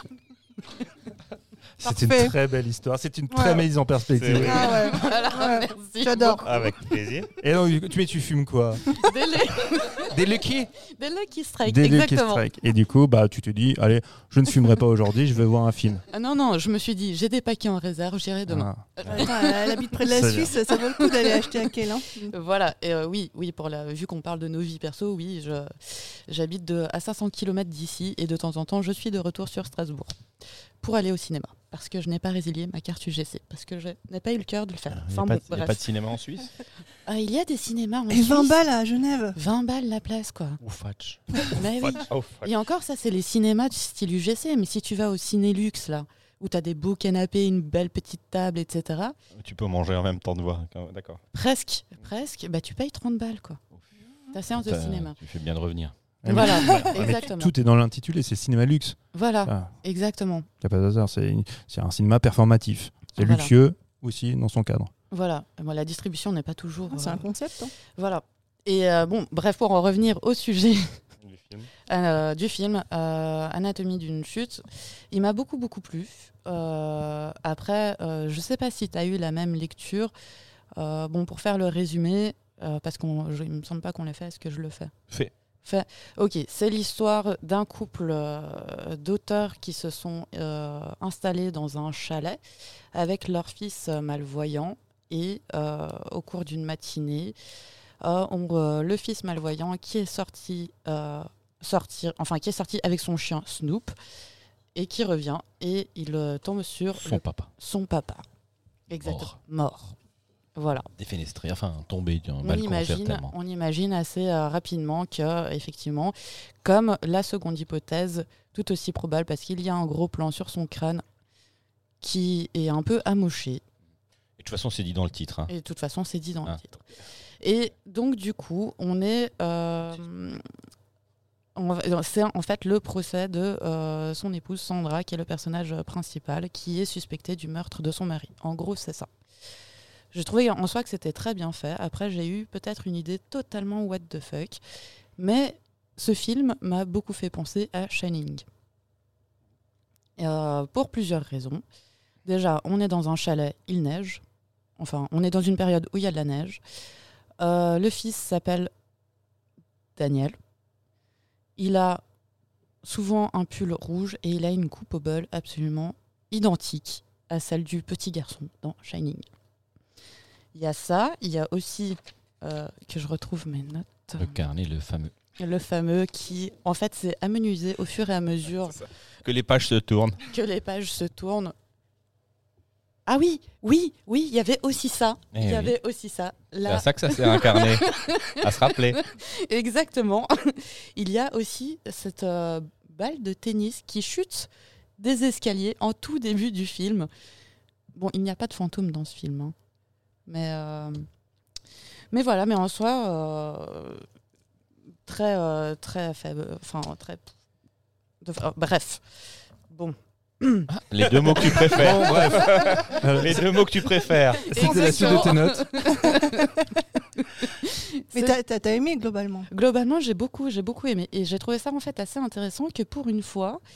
Euh, alors j'ai peut-être une grille de, visionnage un peu biaisée, mais mais euh, pour, une fois, c'est une femme qui est euh, suspectée du meurtre de son mari, mais au même titre que si les genres avaient été inversés. Et j'ai trouvé ça très intéressant. Merci de nous avoir suivis pour cette rubrique des actualités du cinéma. Non, mais par contre, en fait, le... je, je te passe juste la parole, hein, parce que après, ce sera pas pas mon développement. Ah, tu l'as pas vu? Ah bah, bah, bah, j'enchaîne alors. Euh, avant, avant de faire mon suivre mon développement, t'as as, raison. Moi aussi, j'ai pensé à la même chose avec euh, avec euh, Shining. Euh, parce qu'en fait, ce qui est, ce qui est marrant, il y a, un- il y a un, un essai de Stephen King qui s'appelle Anatomie de l'horreur. Et au-delà c'est de, de la relation qu'on peut y faire c'est avec, le- avec le titre du, film, il parle aussi de ces notions, c'est effectivement comment, on a souvent évoqué ça, comment le, fantastique en fait débarque, c'est quand il y a quel- quelque chose de, qui nous dépasse de autre, qui vient perturber le réel. Et finalement, là, bah, ce qui perturbe le réel, c'est la mort de, de ce monsieur-là, qui finalement, alors je, bon, je- sans tellement spolier, finalement, on ne saura jamais tu vois, comment il est mort. Si on ne saura jamais vraiment, véritablement, si elle a tué. Parce que tout le film, en fait, repose sur un truc. C'est un, film, c'est un huis clos aussi. hein. Comme pour euh, réalité, c'est un, double huis clos. Il y a le huis clos dans le chalet, et il y a le huis clos au tribunal.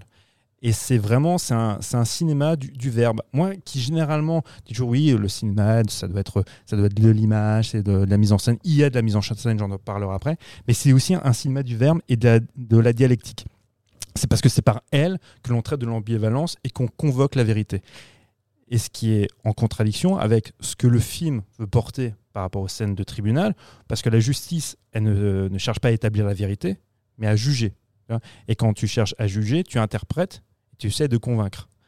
Et, euh, donc, du coup, bah, en rejetant toute contradiction, hein, c'est de la rhétorique hein, finalement.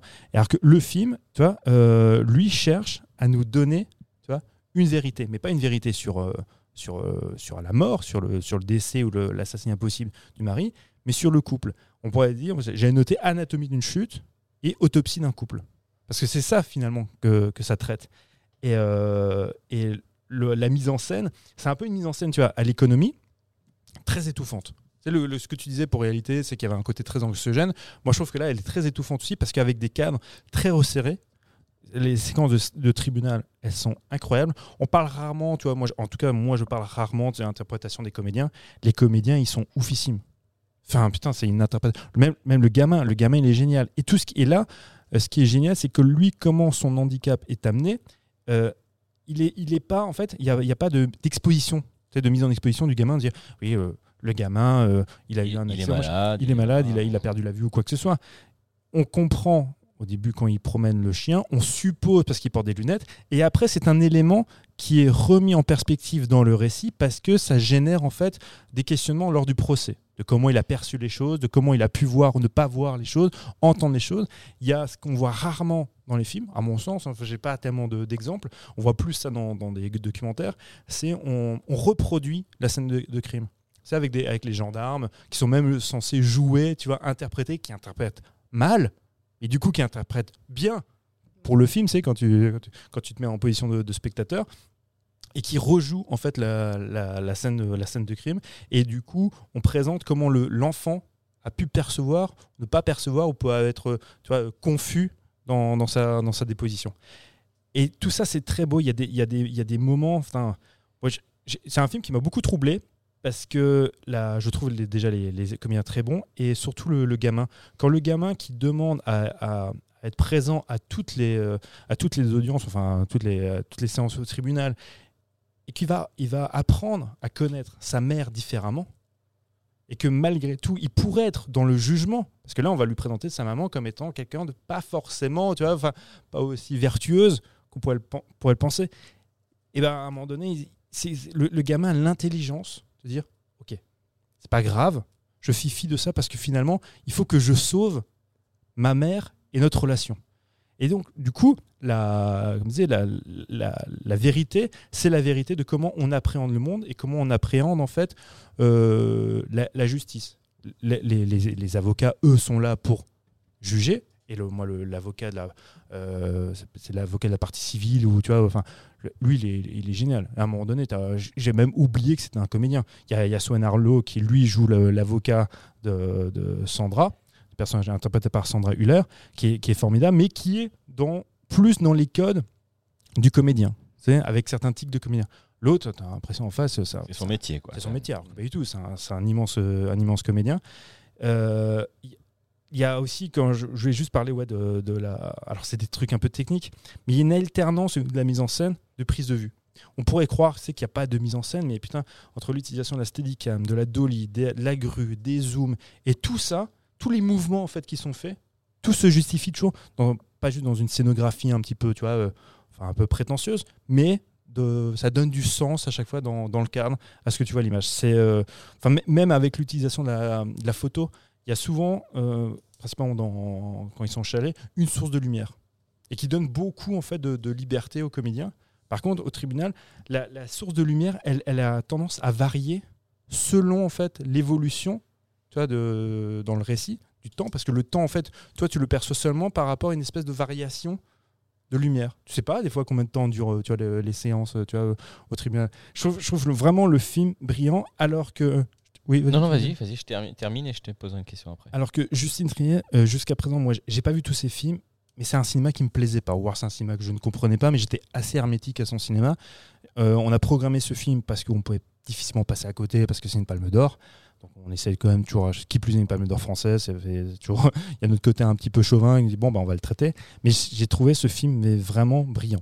Bon, bah, ma question se rapporte à la Palme d'Or. Pourquoi a-t-il eu la Palme d'Or? Est-ce qu'il méritait, selon toi, la Palme d'Or? Deux questions en une, tu vois. il y a- Oui, oui, je, suis incapable de répondre à ça. Je, je suis un- déjà de premièrement parce que j'ai pas vu tous les films qui ont été présentés en compétition. Tu n'étais pas dans le jury. J'étais pas dans le jury. Et deuxièmement, on- alors euh, les films qui reçoivent euh, la palme, on sait aussi qu'il y a très souvent une portée politique. Au-delà de la qualité intrinsèque du film, et là, moi, on peut, je peux, on peut pas la nier parce que, pour à mon sens, elle y est. C'est un très grand film. Il y a souvent aussi une portée, euh, tu vois, euh, enfin, il y a, il y a d'avoir des accents un peu politiques. Et je pense que de par le sujet, de par euh, tu vois, la réalisatrice, peut-être qu'ils ont pu penser que c'était aussi vertueux de faire ça. Ça, ça si je veux avoir tu vois, un, regard un peu tu vois, complotiste et idiot. Mais moi, je pense, en fait, j'en ai vu quelques-uns. J'avais vu le, je sais plus, j'avais vu le Cronenberg, j'ai plus ce que j'avais vu. Bref, moi, c'est un grand film. J'ai vraiment trouvé ce film brillant. Très bien. Moi qui ne l'ai pas vu, je, je- je voulais encore aller le voir hier soir, mais je ferais faire autre chose. mais euh, non, non, je vais, je vais quand même aller le voir euh, après tout ça. Et toi, Viva, et tu, ah, il- enfin, selon ton avis, selon ce que tu as vu et ce que tu as ressenti, est-ce qu'il méritait, selon toi, une palme? Alors écoute, euh, je ne peux pas non plus me placer euh, comme ça. Mhm. Ce que je peux dire, c'est que pareil, ça a été une- pour moi une très très belle surprise ce film. Je l'ai vraiment beaucoup beaucoup aimé, je l'ai trouvé intelligent, euh, bien fait. Et euh, j'ai pas grand chose à redire sur ce film. Et tu as raison quand tu dis qu'il est intelligent, c'est ce qu'on a expliqué euh, dans une émission précédente, c'est qu'il est intelligent parce qu'en fait, euh, c'est pas qu'il dit comme chez Nolan, qui t'expose des choses qui seraient un peu obscures pour tous, c'est que le propos est compréhensible par tous dans l'anatomie d'une chute, mais qui te pousse à la réflexion, qui t'interroge. C'est pas simplement de se, dire qu'est-ce que j'aurais fait à sa place, toujours ce rapport empathique, c'est qu'on pourrait associer à l'intelligence, mais aussi de se dire ok, pourquoi on me présente ça comme ça? Pourquoi les, les personnages réagissent de cette manière-là? Enfin, tu es dans un- une espèce de constante interrogation et c'est, à mon sens, c'est ce qui fait qu'un film est intelligent. On a un spécialiste de Cannes dans, dans- en régie.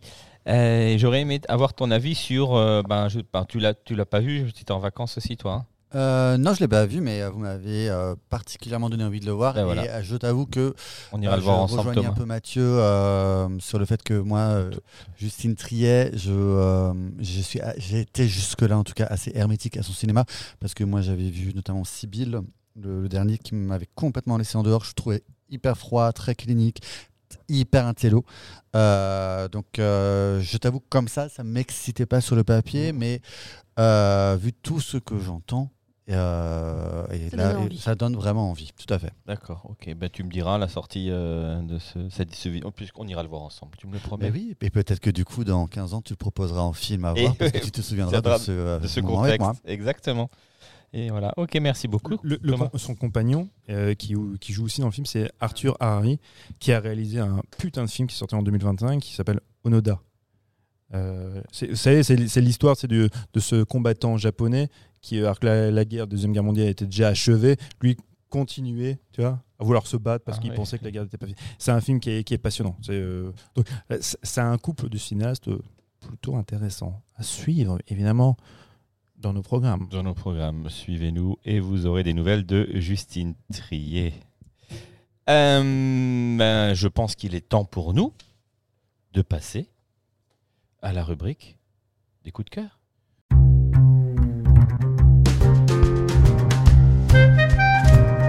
Je, je pourrais rester parce que j'aurais aussi un coup de cœur. Ben, tu remplaces le mien. Tu n'as pas de coup de cœur? Non, cette fois-ci, non. Oh, récupéré, j'ai- Après un coup de gueule il y a deux semaines, là j'ai. Ouais, ah, t'es- encore un Je suis petit peu- encore un, peu vénère. je- ouais, Ouais. je suis un petit peu encore en Nous dedans. rappelons ton, ton coup de gueule euh, il y a deux semaines qui est consacré à Jonathan Cohen. Tu t'es- Exactement. Tu t'es réconcilié depuis avec lui? Non, toujours pas? Ben, J'attends que Juju et, et Loris euh, prennent contact avec lui pour qu'on Ah puisse avoir un tête à tête. Ouh là, la confrontation. Ouais. Hmm, très Ça bien. va pas être beau à voir. Alors, euh, ben, qui veut commencer par. euh, Tu as un coup de cœur? Euh, Thomas Oui, oui, je, je veux bien. Euh, Ah, voilà, vas-y. Ah, il cherche un casque. Désolé. Euh, petit souci. Il aime bien logistique. s'entendre. J'aime bien m'entendre, j'aime entendre ma propre voix. C'est très masturbatoire tout ça. Alors, donc. euh, moi, Mathieu, vous il en savez- a eu dans l'œil. Ah non Donc du coup, euh, vous savez que j'aime toujours bien moi parler de- d'un- d'un d'un film. Alors, il faut savoir que le, le- en général, les mois de juillet, et les mois juillet août, c'est pas des films, des mois très excitants pour ma part parce que beaucoup euh, de films familiaux, blockbusters américains, etc. Donc je vais un peu moins au ciné, mais j'ai quand même trouvé un petit film. C'est pas la pépite, mais c'est un film que j'ai bien aimé, plutôt bien beaucoup aimé, qui s'appelle Le Colibri. C'est un film italien sorti en tout début de mois. Il se trouve que ça a été un gros succès en Italie. Euh, et ça me permet d'abord, je veux juste euh, mettre en avant ce comédien formidable. Le nom ne parlera peut-être pas tout le monde, mais sa photo, vous l'avez tous vu, c'est Pier Francesco Favino, qui est, on va dire, le Jean du Jardin local. Je pense c'est une grande star en Italie. Euh, rien qu'en 2023, nous avons eu quatre films avec lui au cinéma. Pour ne pas les citer, c'est Nostalgia, Dernière nuit à Milan, Les Promesses et Le Colibri. Donc c'est un, comédien très productif, excellent, qu'on a aussi vu par exemple dans, Le Traître il y a, il y a quelques années. Euh, donc moi, voilà, com- comédien très charismatique, donc qui me fait déjà euh, aller au cinéma rien que par euh, sa présence sur une affiche. Et donc là, on est sur un film très... Alors, on est sur du mélo. Et les Italiens, ils adorent faire du mélo. Et moi, j'adore le cinéma italien. Déjà, on, on en a déjà parlé dans cette émission, le cinéma italien connaît une, euh, une crise très importante. On ne dit pas merci à Berlusconi not- notamment. Et, et donc, il y a quelques films de temps en temps. Alors, ça va être souvent des coprodes européennes, mais qui vont réussir à, ben, à se faire, à se monter et à s'exporter. Et ils sont quand même particulièrement bons dans le thème du mélo, du film qui fait pleurer. Et moi, j'aime bien, j'aime bien pleurer au cinéma, vous le savez. et donc, euh, voilà, c'est l'histoire d'un homme, tout simplement, qui va, euh, au, au cours d'une cinquantaine d'années, on va voir sa vie. Alors, c'est une temporalité qui va être complètement bousculée. On peut être. j'en- J'entendais des petits vieux dans la salle à la fin du film qui étaient paumés parce qu'il n'y a pas de avant, pendant, après. C'est un puzzle. Mais si tu suis bien le film, tu t'y retrouves forcément plutôt facilement. Et donc, c'est l'histoire d'un homme voilà, qui va, comme le nom du, titre, le colibri, qui va tenir debout, sur place, à, essayer de tenir contre vents et marées malgré les drames de sa vie. Et, euh, et donc, voilà, ça va être sa famille, ses amis, sa, la, sa femme, mais aussi la femme qu'il a toujours aimée, mais qu'il n'a jamais eue, qui est interprétée par Bérénice Bejo, qui joue dans le film, qui a un second rôle. Et, euh, et c'est un film qui plaît beaucoup au public, puisque j'ai vu sur Halluciné qu'il avait des très bonnes notes, moins à la presse, parce que je pensais le côté un peu lacrymal. Euh, c'est vrai que sur la, dernière partie du, film, on y va, on sort, on, sort les violons, euh, on ne fait pas à moitié. Mais je vous, je vous le conseille quand même, parce que quand je peux mettre en avant des, petites, des petits films comme ça, eh ben, j'en profite. Donc rattrapez-le en VOD quand il sortira. Merci Thomas. Donc le colibri avec euh, Pier Francesco Favino. Excellent. Euh, mesdames, quelqu'un a un coup de cœur? Éléonore? Alors, je vais vous parler de Perpendiculaire au soleil de l'illustratrice euh, Valentine Cuny Le Calais. Donc, c'est une bande dessinée, ou plutôt un roman graphique, qui a eu le prix BD Fnac et France Inter. Et moi, j'ai adoré. C'est pour moi, c'est vraiment une, une, œuvre, une œuvre d'art.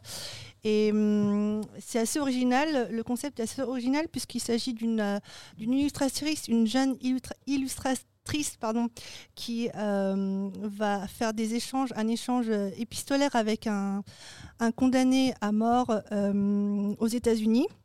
Donc, il se trouve dans une dans la, prison, dans une prison en Floride. Et euh, ça va être une œuvre à quatre mains, puisque lui aussi peint. Et donc, euh, ils vont euh, échanger des lettres, échanger des, œuvres artistiques et en faire et réaliser ce roman graphique. Donc, il y a plein de, références diverses et variées. On y retrouve beaucoup d'allégories, de- des références sur des dessins plutôt avec des références sur l'Antiquité. Euh, Il y a des références euh, avec Francis Bacon aussi, d'autres euh, où l'on peut voir euh, euh, des, images que, l'on peut retrouver dans le Jardin des délices de, Jérôme Bosch. Donc c'est vraiment foisonnant. Euh, et au-delà de ça, ça remet en question aussi toutes les, les, conditions euh, que, peuvent vivre les, condamnés euh, dans, le couloir de la mort. Et, euh, et c'est assez dingue. On y retrouve plein de détails du style, en fait, les, condamnés peuvent avoir des courriers. Mais par exemple, si tu leur envoies des feuilles, il ne faut pas que ça dépasse 10, 10 pages blanches. Tu peux pas leur envoyer des lettres, il faut leur envoyer que des cartes postales, puisque tout est vraiment contrôlé par la prison. Et, euh, et voilà, j'ai trouvé ça très bouleversant et hum, je, je- conseille fortement. Alors, c'est- en noir et blanc. Il y a quelques, hum, quelques, quelques œuvres, quelques, quelques pleines pages qui sont colorées et c'est en fait euh, signé par le, le, le- détenu qui est encore euh, en prison. Il, a été emprisonné à l'âge de 20 ans. Et, et si jamais il y a des gens qui sont intéressés, vous pouvez même lui écrire. Euh, donc, il s'appelle Ronaldo McGers et euh, il y a l'adresse euh, à la fin du, du- du livre.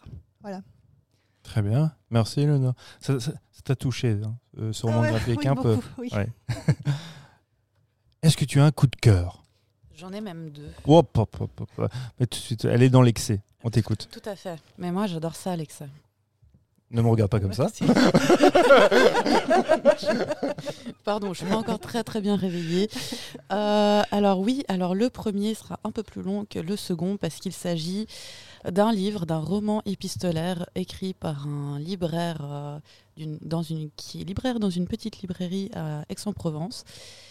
Euh, il s'agit de Stéphane Sanchez qui a écrit ce bouquin qui s'appelle Lettre à Sarah. Et il s'agit en fait de lettres adressées à l'actrice Sarah Michelle Gellar.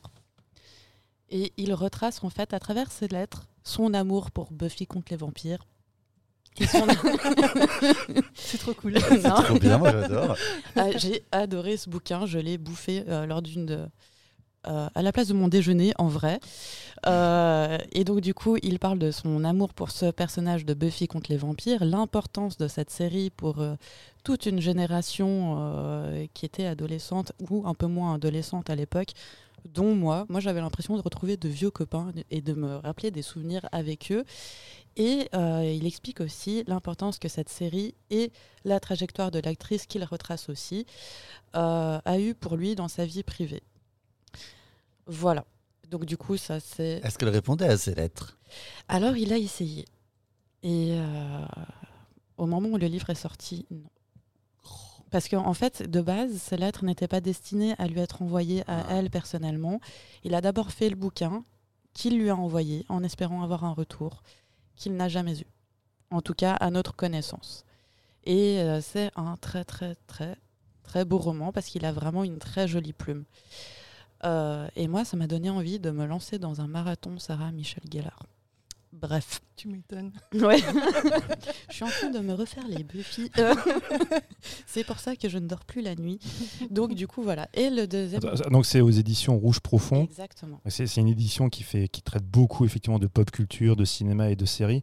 Et c'est marrant parce que, enfin c'est marrant, Buffy contre les vampires, ça fait maintenant une dizaine d'années qu'il y a enfin, une floison de d'essais et de documents sur cette série pour rappeler en fait l'impact euh, populaire que ça a eu sur, euh, sur, des, sur des gamins, sur notre génération à peu près, hein, et, euh, et aussi sur les représentations aussi bien des hommes, de la sexualité, des femmes, avec toutes les, voilà, les métaphores que ça a pu... c'est marrant comme quoi une série qui semblait de prime abord un peu bébête est devenue maintenant un champ d'études hyper, hyper important, même universitaire. C'est assez fou. Merci. Donc Mais, deuxième euh, coup de cœur. Deuxième coup de cœur, il s'agit d'une BD euh, d'Antoine Breda qui s'appelle Les boules. Et je pense que la meilleure façon d'en parler, c'est de citer la première page. Elle me l'a fait tout à l'heure dans la voiture. Nous t'écoutons. Ça tombe bien parce que ça commence par Taisez-vous, esclave Et excitez mon galactique phallus avec vos organes buccaux de l'espace. J'adore. C'est très engageant, ça, Ah ouais, ça donne Je envie. sais pas quoi hein. répondre à ça. On s'inscrit où non, en soi, il s'agit d'un- d'une très belle BD qui, qui en fait parle d'amitié. Je sais que ça ne ça, ça- ça donne pas à prévoir ça, mais en fait, il s'agit d'un trio d'amis dont l'un d'entre eux décède et il a laissé le script d'un film porno euh, de science-fiction. Euh, à sa mort et ses deux autres amis restant en vie en fait réalisent ce film. Voilà. Eh ben, très bien, bah, écoute. euh, Les boules. les boules. Donc, euh, donc, moi je pensais que c'était une histoire sur la pétanque, mais non, pas du tout. Mais non, pas du tout. Et je crois que, sincèrement que c'est l'une des BD qui m'a fait le plus rire. En tout cas, j'en ai ri pendant 48 heures.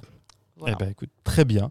Hein, nous allons étudier ça, mais euh, Mike et moi, mais avec beaucoup de ferveur. Hein Euh, je passe à, à mon coup de cœur. Oui, non, Mike n'en avait pas. Donc, mon coup de cœur, euh, c'est un bouquin. s'appelle Il y a bien longtemps, dans une salle de montage lointaine, très lointaine. C'est un livre de Paul Hirsch. C'est un- une biographie. C'est la- l'autobiographie de, de Paul Hirsch. Alors, vous allez dire, mais qui c'est Paul Hirsch? On ne connaît pas. D'ailleurs, on s'en fout peut-être. Paul Hirsch, c'est un très grand monteur de- américain. Il y en avait. Pardon, Mike? Est-ce que tu dis Paul Rich depuis avant? Je dis Paul Rich Oui. Mais alors, bah, il- n'est pas aisé à ce point, mais c'est Paul Hirsch. Paul Hirsch, enfin, il y a deux grands monteurs américains très connus qui ont sévi à partir des années 70. C'est Walter euh, Murch et Paul Hirsch. Paul Hirsch, euh, c'est d'où le titre aussi de, du bouquin, s'est fait connaître par, euh, par certains parce qu'il a eu l'Oscar du meilleur montage pour qui s'est partagé, ils sont partagés ça à trois pour euh, le Star Wars, hein, le premier Star Wars, mais il a surtout officié aux côtés de Brian De Palma. Il a beaucoup accompagné toute cette génération du Nouvel Hollywood, donc tous les, les premiers films de, de, De Palma comme I Mom, c'est lui qui les monte, euh, Phantom of Paradise, c'est lui. Après, il a fait une incursion. Génial ce film. Voilà, bah, ça, tout ça c'est Paul Hirsch. Et après, il a fait une incursion aussi dans, dans des comédies type Les Complices, ce, ce genre de choses. C'est un, un- déjà c'est un excellent monteur, mais surtout c'est euh, quelqu'un qui, qui, est- qui vend bien en fait. Qui fait, il est très dans la transmission. C'est bourré d'anecdotes. Euh, vous allez apprendre plein de choses sur le cinéma, sur déjà aussi comment on fait simplement du montage. Pas, au niveau technique. Ah, il pourra vous expliquer certaines choses euh, techniques, mais c'est pas tellement ça. C'est comment on crée en fait, euh, on fait, on crée du drame, on crée de la dramaturgie par, euh, par le montage. Et euh, c'est vraiment vraiment passionnant à lire. Et puis pour ceux, pour, pour ceux qui, aiment bien tu des anecdotes un peu croustillantes sur le milieu du cinéma, ben là ça pullule parce qu'il a côtoyé tout le monde. Enfin, tous- les grands cinéastes des années 70, 80, 90, il les a côtoyés, il a travaillé avec eux. Donc euh, c'est super. C'est un excellent bouquin. Donc c'est sorti aux éditions, c'est une coédition Carlotta et Almano parce que Carlotta, qui est un éditeur euh, principal de DVD, Blu-ray, sort aussi beaucoup de, de bouquins, de plus en plus. Et je les conseille. Moi, j'en ai lu quelques-uns. C'est vraiment passionnant. Voilà. Mike, je, je te rends la parole. Tu vas, tu vas clôturer l'émission. Tu m'arraches le casque Il m'arrache tout. Vas-y, vas-y. Exactement. Merci à vous pour ces coups de cœur, toujours aussi passionnants. Euh, on, on vous promet, je promets, de vous faire partager ces coups de cœur plus régulièrement sur les réseaux sociaux, Instagram et Facebook.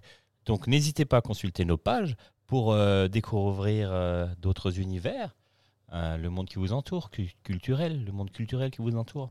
Je ne parle pas de Jonathan Cohen. Euh, merci à vous tous d'être aussi performants derrière le micro, de nous faire vivre ces moments. Merci à vous de nous avoir écoutés. Je vous rappelle que vous pouvez trouver cet épisode ainsi que tous les précédents. Il y en a beaucoup. Ça fait trois ans maintenant. euh, sur toutes les plateformes d'écoute, Spotify, Deezer, Apple Podcast euh, et plein d'autres. Il y en a plein. hein. Vous pouvez euh, Podcast Addict qui fonctionne pas mal aussi. Et comme je dis, sur les réseaux sociaux, Instagram, Facebook, pas LinkedIn.